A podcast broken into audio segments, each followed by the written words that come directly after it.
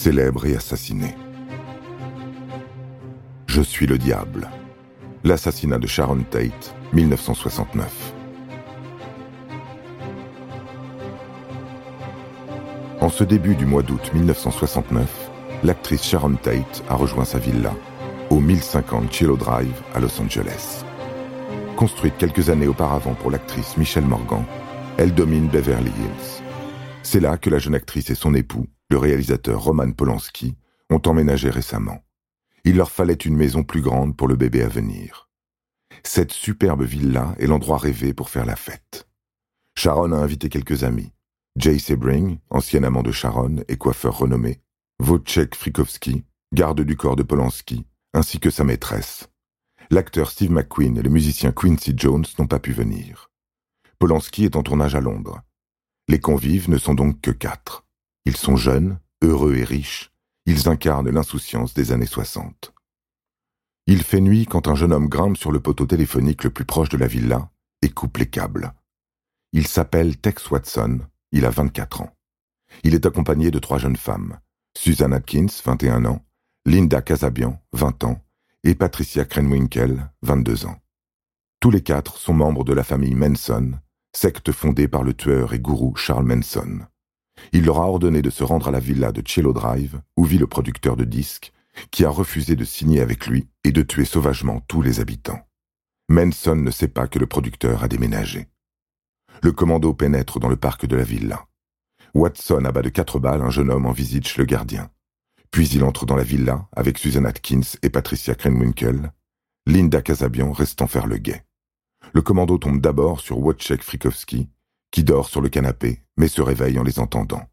Watson le frappe d'un coup de pied dans la tête.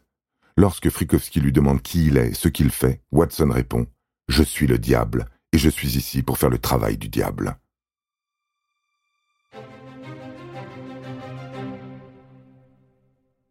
Sur les instructions de Watson, Atkins trouve les trois autres occupants de la maison et, avec l'aide de Krenwinkel, les oblige à se rendre au salon.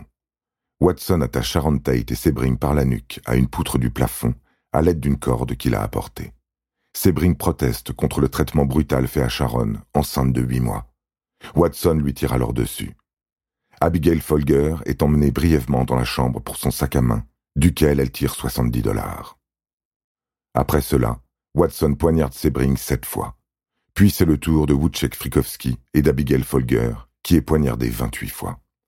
Sharon Tate implore les meurtriers de l'épargner pour pouvoir donner naissance à son enfant. Elle s'offre en otage pour tenter de le sauver. Mais Atkins et Watson la poignardent à 16 reprises. Puis, Atkins écrit Pig sur la porte d'entrée avec le sang de sa dernière victime. De ses deux dernières victimes, car le bébé de huit mois que la jeune femme portait dans son ventre ne survit pas à l'assassinat de sa mère. Les tueurs quittent ensuite la villa, abandonnant armes et vêtements ensanglantés dans les collines de Beverly Hills. Le lendemain, le groupe de Charles Manson fait un deuxième massacre chez le couple Leno et Rosemary LaBianca. Eux aussi sont assassinés de dizaines de coups de couteau. Le massacre de Cello Drive est découvert le lendemain par le gardien qui n'a rien entendu. Les corps de Sharon Tate et Jay Sebring sont toujours attachés à une poutre du plafond avec une corde.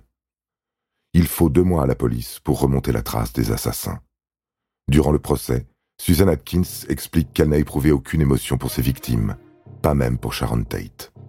Elle est condamnée à la prison à vie, ainsi que Charles Manson, Tex Watson et Patricia Krenwinkel.